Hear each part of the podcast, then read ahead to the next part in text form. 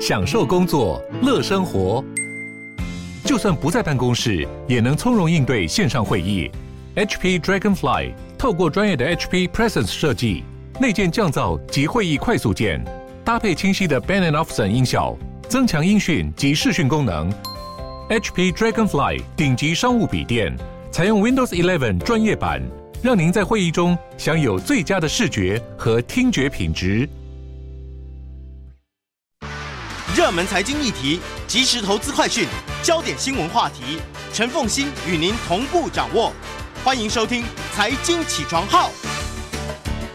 Hello，各位听众，大家早！欢迎大家来到九八新闻台《财经起床号》节目现场，我是陈凤欣。一周国际焦点，在我们现场的是淡江大学国际事务与战略研究所副教授李大宗李副教授，也非常欢迎 YouTube 的朋友们一起来收看直播。我们先从北约峰会对开始说起。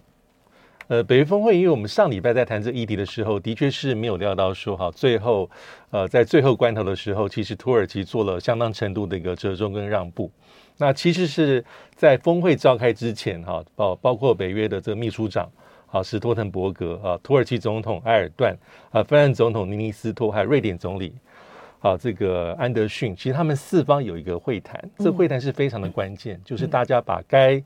讲的事情、关注的事情展开，那最后达成一个共识。有了这个共识之后，就看到三方签了一个备忘录，嗯，啊，就是土耳其。还有这次要入会的瑞典跟芬兰，他们签了备忘录。这个备忘录有公开吗？呃，备忘录大概部分内容其实已经在外面，大家可以看到它几个关注的重点，其实是满足了土耳其，至少是它表面上的需求。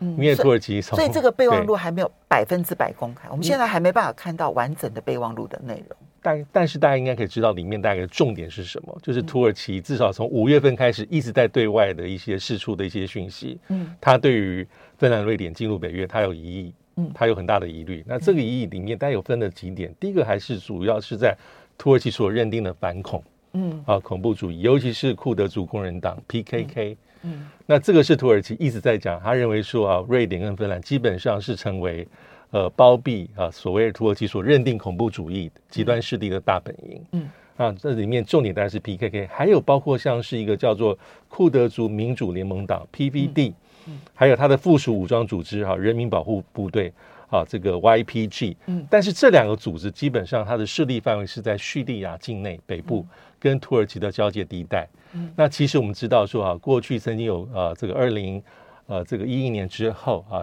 这个叙利亚爆发内战之后，那这两个团体基本上是属于美国所支持的这个呃民主力量里面的主核心组成分子之一。所以当初是跟美国联合作战的盟友。应该是说并肩作战，然后尤其在是针对这个呃叙利亚的阿塞德政权，还有之后的包括像是伊斯兰国的势力，其实他们都获得美国的武器装备，还有一些军事的顾问啊，基本上他们是一个并肩作战的盟友。嗯，但是对土耳其而言，他认为说哈，这个土耳其境内的这个所谓的库德族工人党啊，基本上被土耳其认定是恐怖组织。那连带的这个 PVD 跟 Y YPG，我们刚刚所提到的叙利亚北部的这个库德族民主联盟党，还有他的武装势力人民保护部队，这个对土耳其来说，他认为说他跟土耳其的这个库德族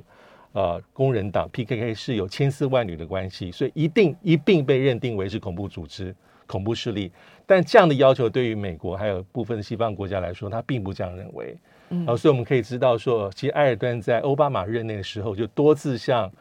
这个美国政府表达不满跟抗议啊，说你们之间的关系太深，嗯，这个是被我定义为是恐怖组织的，是要颠覆我的，是要破坏我的，而且这对于土耳其南边的这个边界跟叙利亚边界是造成隐患的。嗯，那这一点其实在这个从土耳其的角度也是事实，是事实。嗯，那这一次在这备忘录里面，这是土耳其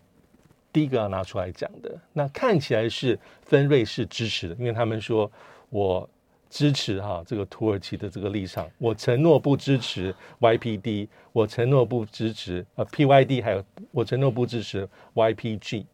那我所以芬兰、瑞典跟北约哦最重要，因为这里面有北约的秘书长，对，对不对？虽然美国没有参加，但是芬兰、瑞典跟北约的秘书长斯托尔滕伯格，对，三方都接受了土耳其这边所要求的 PKK，对，就库德族库德工人党。它是恐怖组织，恐怖组织。然后呢，库德民主联盟党也是恐怖组织。人民然后呢，人民保护部队也是恐怖组织。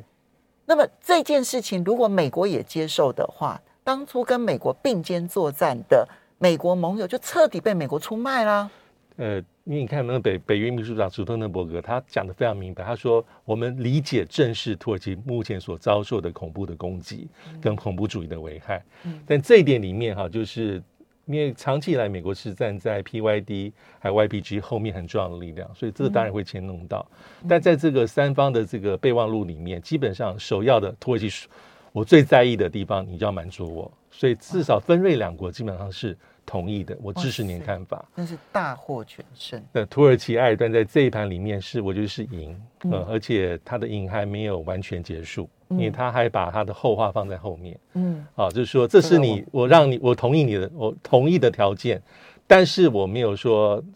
我我在没有拿到白纸黑字之前，嗯，我还会再看再观察，因为北约新会员入会还是有个入会的程序，要各国的国会批准嘛，嗯，那对土耳其而言，埃尔段目前摆出来的态度就是说，这个要再看，我们国会是很坚持，所以这是第一个，就是。库德族的被出卖，对，嗯，那第二个是跟葛兰运动相关哈，其实这里面也很重要，因为葛兰运动，呃，有人翻成是拘留哈，不管如何，其实对埃尔段来说，其实是有千丝万缕的关系哈，因为葛兰是一个伊斯兰的教士，那他是一个思想家，目前他已经八十出头，但是他从一九九九年开始就隐居在美国的宾州，嗯，啊，他是全世界葛兰运动的精神领袖，嗯，那什么是葛兰运动啊？他基本上是一个强调是一个志愿的服务。那强调教育的重要性，它的里面的基本的思想是比较温和的，比较中庸的啊，强调多元包容，还伊斯兰跟其他宗教的一些对话沟通、和平共处，反对很激烈的这个力量啊，极端主义。感觉上就是一个。温和的伊斯兰教，对对，对文化伊斯兰，对，对也强调伊斯兰主义的创新。嗯，但这样子为什么跟埃尔段非常在意这个东西？因为本来其实葛兰跟埃尔段是政治上的盟友，至少在二零一三年之前。嗯，因为埃尔段有个在土耳其他的执政党是正义发展党。嗯，那正义发展党跟葛兰运动在帮助埃尔段取得政权，其实基本上之前是合作过的。啊，包括他们要把这个共同压制那种军方世俗化的力量，基本上是站在同一阵线。但是后来两个人渐行渐远。那对埃尔段来说，他对防范葛兰地方，是因为因为葛兰的这个运动啊，其实它最深的根源地、根据地其实就在土耳其境内，而且是他的势力是打到很深，打到了精英、学界、法律、检查体系、军方、安全部门、情报部门，这是让。埃尔段非常在意的地方，就埃尔段呢，其实并不反对他所提倡的温和文化伊斯兰运动，对，但是对于他的政治影响力、军事影响力有所忌惮，非常忌惮。那对葛兰而言啊，他跟埃尔段也渐行渐远、撕破脸，原因是因为他认为埃尔段在执政之后的态势是比较强势的，嗯，啊，甚至有些比较威权这种状况。啊，所以这两个人在二零一三年之后就水火不容。那葛兰运动其实它在全世界的力量还很大，它不只是呃土耳其哈，包括从中亚、中东、非洲、欧美，甚至俄罗斯都有追随者。嗯，而且它是有类似像在各地方做学校，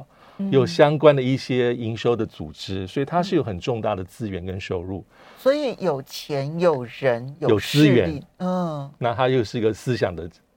领袖，思想领袖，所以在二零一六年，我们还记得土耳其爆发军事政变，所以埃尔段在那个政变是一个被宣称的政变，对，他就只说这葛兰是后面的操控者，在后面做遥控，但可兰是完全是拒绝的，完全是否认的。但是这从这个事件之后，也给了埃尔段在土耳其做政治这个清算啦、肃清很重要的一个开端啊，包括在事件之后，军事政变之后。啊，从军队、情报部门、宪兵的体系，他清了一些人啊，有的是审判，有的是解职，那有的是接受调查。很多人都认为说，在那一次的不成功的政变，或者被宣称的政变，其实是埃尔段呢，他可以行使独裁很重要的一个来源。对，埃尔段从那一次之后，当然跟西方国家，包括跟美国的关系，也出现了一些很重要的变化。嗯，所以葛兰哈，葛兰在全世界都有追随者，所以这一次在这个三方的这个备忘录里面，土耳其也是要求，芬兰、瑞典，你不能包庇葛兰运动，你不能支持葛兰运动。那基本上这两个国家基本上说也是可以的，我接受。天哪！所以他满足了土耳其至少是表面上的一些要求，恐怖主义、库德族，然后格兰运动，葛兰运动，我不支持，不包庇。那还有一点就是军事的这个军事的制裁了，武器装备制，嗯、这点我觉得倒还好，因为呃这几年因为呃这个土耳其埃尔段有挥兵好几次进入到叙利亚边界北部，他建立他三十公里的缓冲区。所以在前几年也遭受一些欧洲国家的制裁，那包括芬兰跟瑞典。嗯，那所以为了表示善意，芬兰、瑞典说我就不做。嗯，但是老实说，这比较象征性，因为他们并不是提供土耳其武器装备的大宗的国家，不是啊，它不是英国、法国，也不是西班牙。嗯，所以这三点在备忘录里面基本上是满足土耳其埃尔段的表面的讯息这个要求。所以我们稍微休息一下，从。北约表峰，北约峰会表面的丰硕成果，那个背后，土耳其得到了哪些？欢迎大家回到九八新闻台财经起床号节目现场，我是陈凤欣。在我们现场的是淡江大学国际事务与战略研究所副教授李大宗李副教授，他同时也是中华战略前瞻协会理事长，也非常欢迎 YouTube 的朋友们一起来收看直播。好，那么呃，李老师，我们刚刚讲的就是呃，芬兰跟瑞典。可以加入北约这件事情，我们从外面来看都觉得这叫做土耳其的让步。但是从他的备忘录一公布了部分内容之后，哇，大家就发现说，哇，土耳其其实是大获全胜。尤其这两天呢、哦，土耳其很高调的宣布说，瑞典他已经引渡了三四位的库德工人党的成员回到土耳其，就从瑞典引渡到了土耳其。当然，他他为什么要讲三四位？到底是三位还是四位？他都没有讲清楚。但是他就讲三四位。可是他还警告他说：“瑞典，我们交出给你的名单是七十三位。”嗯啊，那嗯，在你交出所有的名单，就交出所有的人之前，这个你要加入北约这件事情是要经过土耳其国会同意的啊。所以国土耳其的国会会不会同意，要看瑞典有没有执行备忘录。哇！我一听就想说，这不是在威胁瑞典要交出七十三个人呢？哇！我觉得那个瑞典的人权真不知道怎么来看待。好，我们就来看土耳其所谓的让步背后。对，土耳其的让步背后，其实他可能是最大赢家，因为刚才就像所提到的，土土耳其是埋下伏笔的。嗯，那你现在已经拿呃递交了在三四位啊，之前我一直要希望能够做引渡的，因为我们知道在瑞典境内大概有八到十一万人的库德族。这个这个这个主义，哦、但是很多是来自土耳其、伊朗、伊拉克，嘿，包括叙利亚，有的是战争的难民啊，嗯、有的是甚至有的是在国会里面都有席次，嗯、但是有些人是被土耳其认定就是直接是，嗯，他是在破坏土耳其内部的这个完整啊，是极端势力的代表。那所以是这一次看见表面上土耳其是让步，但没有啊，他的确是埋下伏笔，至少在。对于他所最关切的事情上是如此，嗯，那当然还有一些他所关切的事项，因为他我们知道土耳其在呃过去几年间，从二零一六年开始，为什么他这么重视他边境的安全？他其实他有五次的行动，二零一六年入侵叙利亚北部，那这里面非入侵叙利亚。非常的令人对五次哦，从二零一六年的幼发拉幼发拉底之盾，嗯。第七啊，二零一八的橄榄枝啊，二零一九的和平之泉，二零二零的春之盾，到今年的五月二十三号，它才有一次最新的攻击。嗯、但是这个攻击后面其实牵动这个整个区域的局势，因为它毕竟是进入到叙利亚的境内。那叙利亚其实有提出抗议，有抗议。那后面叙利亚后面就是俄罗斯在造。嗯，那也包括因为库德族过去毕竟这个是力量跟美国有千丝万缕的关系，所以很复杂。嗯。那我觉得比较重要的地方是，土耳其除了我们刚刚所讲的这个安全隐患、反恐、边境安全之外，其他最后一个很针对的重要重要对象还是美国。它这里面其实大阵了，看起来，嗯，好，因为我们知道，我们回顾一下过去土耳其从五月份开始，他就讲了很多。他说：“我就不接受，我不支持。”那即便在这个峰会召开之前，埃尔段还很强硬。我们应该还有印象，他说他在峰会里面带来芬兰、瑞典支持这个所谓的恐怖组织、恐怖运动的证据给大家看。到开会之前，埃尔段的姿态还是如此的高。那更不用说从整个五月份开始，土耳其在在铺陈所谓的那种高姿态，他的要求。但是我们注意到，在五月份的时候，根据这彭博社有个新闻。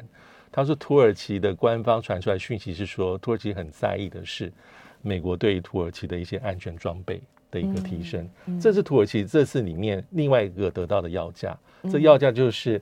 呃，我们知道从二零一七年开始，因为土耳其买了要向俄罗斯购买 S 四百。防空系统被美国制裁，嗯、因为美国是认为说你是北约的成员，嗯、你用俄式装备对我们来说是不安全的。嗯、但土耳其非常的坚持。但从此之后，美国的施压，包括 F 三十五，嗯，土耳其曾经是参加研发的国家之一。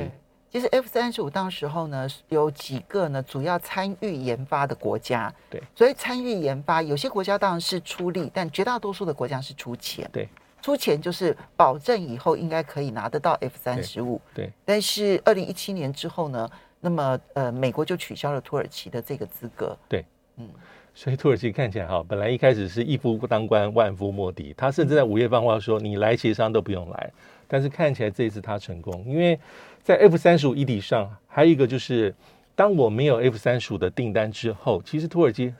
有一段时间里面，希望说，因为土耳其目前空军拥有的 F 十六的机队很庞大，嗯，啊，现役操作 F 十六战机大概有八十架，嗯、那土耳其说，我希望能够升级，但升级后面还是需要靠美国，美国的这个国防厂商，嗯、还有呢，我希望加购四十架 F 十六 V，就我们中华民国空军在操作的战机，他希望能够买四十架，但这两项要求在过去一直被美国冷处理，五角大厦美国官方，嗯、因为我要求你的 S 四百。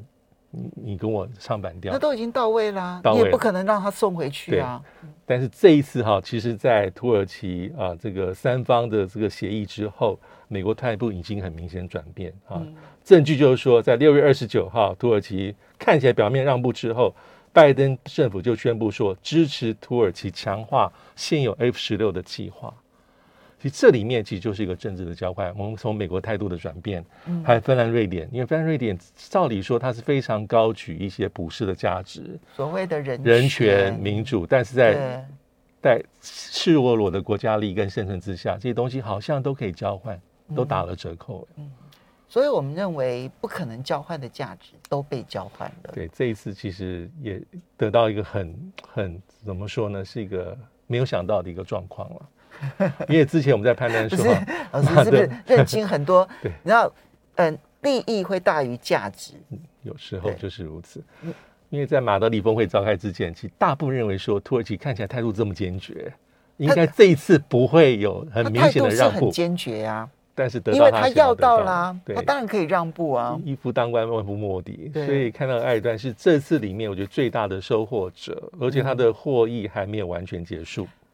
那会不会对土耳其跟俄罗斯之间的关系产生影响？也也是千丝，也是千丝万缕的关系。因为之前土耳其一直在挡这个事情，但他有很多自己内部的考量。嗯，那有些那时候我们他们说，他也可以考量到他跟俄罗斯的关系，所以他站出来。嗯、但是这一步土耳其做出来，其实我觉得俄罗斯其实他是心知肚明的。土耳其有自己的一个判断，俄罗斯有可能事先知道吗？我觉得土俄罗斯应该知道土耳其在打的算盘是什么，嗯、他最后会做出的让步是时间早晚。嗯、我觉得对普京来说，这不会是一个太大的一个意外。嗯，对。OK，接下来我们再来看到的是呢，北约这一次呢，因为它十年一次呢，要修改它的战略文件了哈。那这一次其实已经多拖了两年了。好，二零二二年的这个嗯 strategic concept 啊。战略概念呢？是哦，三十一页，相当的多哈，有四十九点。里面最重要的是把中国纳进去，列为系统性挑战啊。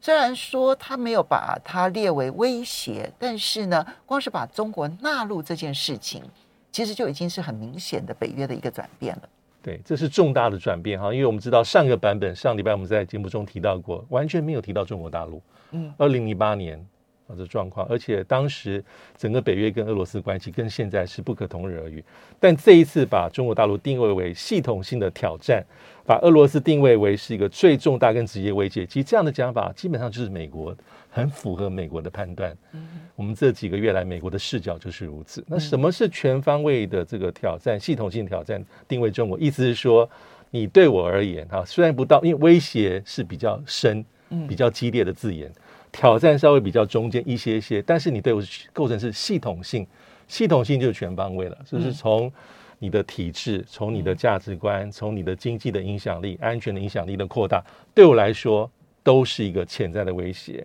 那这里面啊，这份文件里面啊，战略文件里面特别提到是关键技术，中国大陆谋求掌控战略物资海供应链。那，还有对外的强制，很多老生常谈，对外的一些强制的作为，啊，挑战北约的成员国利益、安全跟价值观，增进影响力，对他国造成战略依赖。那最重要的一个我们不陌生的指控是说，北京的战略部署从动机、作为到发展到军事都不够透明，这是这几年来包括美国在内最常攻击的一个点。第二点是。中国大陆试图颠覆以规则为基础的国际秩序，啊，这我们也毫不陌生，因为这是拜登的一个批评中国的主轴，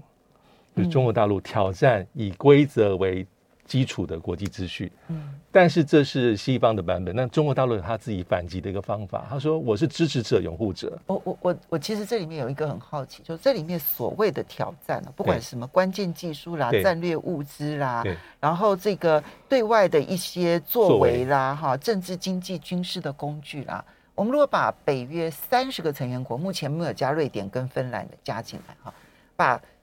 北约三十个成员国拿出来一一去做对比。其实能够形成挑战的，除了美国，对任何一个国家来讲，那都不是挑战。其实这一份战略性文件，美国后面的力量是，对啊，就是美国的挑战，而不是真正其他北约的。你说怎么会是意大利的挑战？怎么会是希腊的挑战？甚至于怎么会是德国、法国的挑战呢？对不对？它其实非常美国的视角，嗯、但是美国，我想在后面花了很多的努力，嗯、要用这样的方法呈现中国大陆，是是是，就是如此。但是里面哈。提到说如何去应应这样的系统性挑战，但这里面有个地方就是说，他希望能够跟中国大陆还是保持建设性的接触，engage，啊，互惠的透明度，但这一点我觉得就比较是欧洲本身的意见。对。我就觉得他很好玩。他第十三点就讲说啊，你你你挑战了我什么？挑战了我什么？挑战了我什么？感觉上面好像从地上然后到太空，对，然后呢从实体到虚拟都有，然后到全世界的海洋都形成了严重的挑战。然后突然话锋一转，到了第十四点，就说，但我们还是希望能够跟你好好的有建设性的接触。就觉得很精神分裂。我我觉得这一点哈，因为如果是看拜登自己政府里面的谈话里面，他比较少谈了。当然，布林肯在五月份的那个五月底的中国政策演说里面，他提了一次，我特别检查。但这一次是很特别，因为我我很久没有听到美国在提要接触、要交往，所以这点特别显示到战略文件。我觉得这是这份文件可能妥协后的结果。嗯，啊，你要说是系统性挑战是美国的，但是要不要接触，对很多部分国家而言，中国威胁并没有那么直接。对啊，没有那么严峻，而且很很远呐。是，所以我们要稍微休息一下，等一下回来了之后，嗯，还还继续看这一个战略文件，然后的影响。当然，更重要的是啊，其实现在这个战争呢。在日本跟俄罗斯之间正在产生一个微妙的一个经济的国安的变化。我们休息一下，马上回来。欢迎大家回到九八新闻台财经起床号节目现场，我是陈凤欣。在我们现场的是淡江大学国际事务与战略研究所副教授李大宗李副教授，同他同时也是中华战略前瞻协会的理事长。好，这个我们刚刚其实提到，就是北约把战略概念修改了之后纳入了中国，但就是。你知道第一段狠狠的狠批你说你是我们的挑战，然后到后面突然讲说说话风应该说，但是我们很希望跟你有建设性的交往啊。可是这个会对于北京跟北约之间的关系会产生什么样的影响？对，因为其实北京也在看，我们看到这个峰会之后，战略文件出来之后，北这个北京的态度大概是回批很凶，包括赵立坚谈话，那这样批法大概都是一个环绕一个主轴，说在搞新冷战。在搞小集团，啊，在搞这种集团的对抗，所以北京当然是反对，而且是北约是你在不断的进入亚太地区。那还有包，我看到呃七月一号，中国大陆外交部欧洲司的司长，他一个很直白的回击，我觉得蛮有趣。他说，我们中国大陆跟北约距离是十万八千里，到底我们是怎么样影响到北约的安全？这是他一个很直白的回应。嗯，所以对吧？这我们在观察了哈。不过最近有一个蛮有趣的一件事情是，在周末的时候，七月嗯周末的时候，那么呃俄罗斯的总统普京呢，他签署了一份文件啊，然后呢直接把萨哈林二号这个天然气的开发案哈，然后就是全部要求这个外国公司的股份要让渡给俄罗斯的公司。那当然这里面他可以去筛选，如果你是制裁我的国家，我就反制裁你；如果你跟我是友好的国家，我就保留你的股份。哈，这件事情直接冲击的，当然包括了英国壳牌公司，另外两家重要的股股东就是日本的三井跟三菱。对，对。日本的冲击是远大于对英国的，为什么？对，因为这次萨哈林二号，其实普丁摆出架势是，我就强势接管你，嗯、因为它是在库页岛，是一个合营的一个天然气跟石油的一个设施跟机构。那里面当然是英国的股份最多哦，对不起，俄罗斯占二分之一，百分之五十。那剩下五十里面，英国占了二十七点五，嗯，呃，三菱是十二点五，三井大概是百分之十左右。那它的一个年出产的天然气是占全球市场大概百分之四左右。嗯但是对日本而言还是非常重要，因为主要它的客户是日本、中国还有韩国。嗯，那俄罗斯天然气在日本进口天然气大概百分之八点八，将近百分之九。那大部分是从这个萨哈林二号所输入的。那年出口大概是六百万吨这个天然气。嗯，所以这一招当然是直接是剑指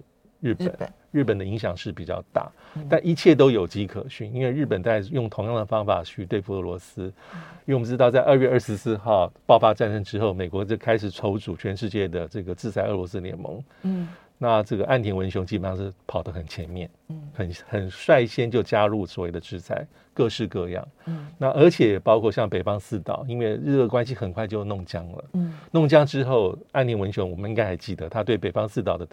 主权的讲话是比过去来的强硬非常非常多，嗯嗯、所以这一步里面会影响到日本的这个天然气，那也是目前来说俄罗斯在做反抵制的措施里面很重要的一环。所以，嗯，现在日俄关，我们必须要了解，就俄罗斯它终究是横跨欧亚大陆哈。那么在它的西边跟欧洲的关系，当然芬兰、瑞典加入北约对它来讲冲击非常的大。大可是，在它的东边，其实它的邻居。其实就是韩国跟日本，对啊，那当日本是海上的邻居，所以他跟日本现在在地缘上面的政治关系决裂，军事关系紧张，经济关系也几乎断绝。这个对日本来讲会产生什么样的冲击？当然冲击还是很大，因为我们知道在冷战期间，其实俄罗斯一直是日本在安全上最重要的威胁。那从冷战结束之后这三十年，大概它的重心也要稍微转移到中国大陆，尤其是近年来比较明显。嗯，但俄罗斯一直是隐患。但我们也知道，其实，在过去一段很长时间里面，其实日俄关系并不差。日本当然是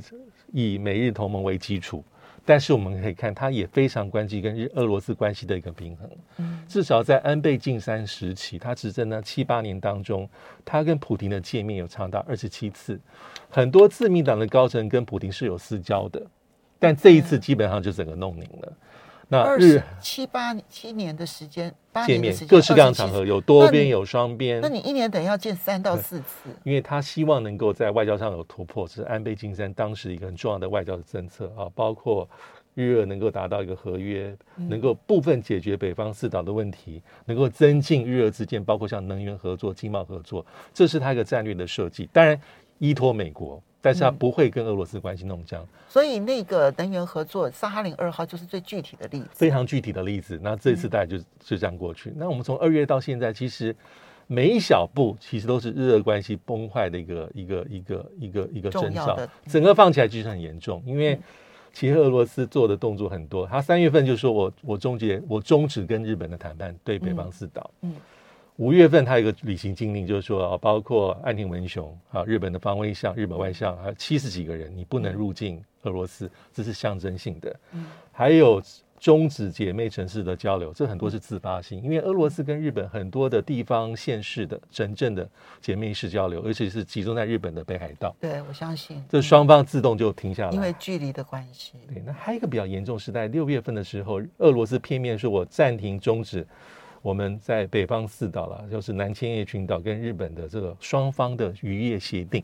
因为日俄之间有四个，那这个其实是在属于北方四岛渔业协定，从一九九八年一直实行到今天啊，每一年有一些新的一些更新，那可以准许啊日本的这个渔船啊到附近水域去作业，那这日本、俄罗斯也是片面把它终止掉，嗯，那还有包括前一阵子什么。中俄年度的这个轰炸机的战略巡航，嗯，还有七月一号发现有三艘日本的军舰，呃，俄罗斯的太平洋舰队军舰，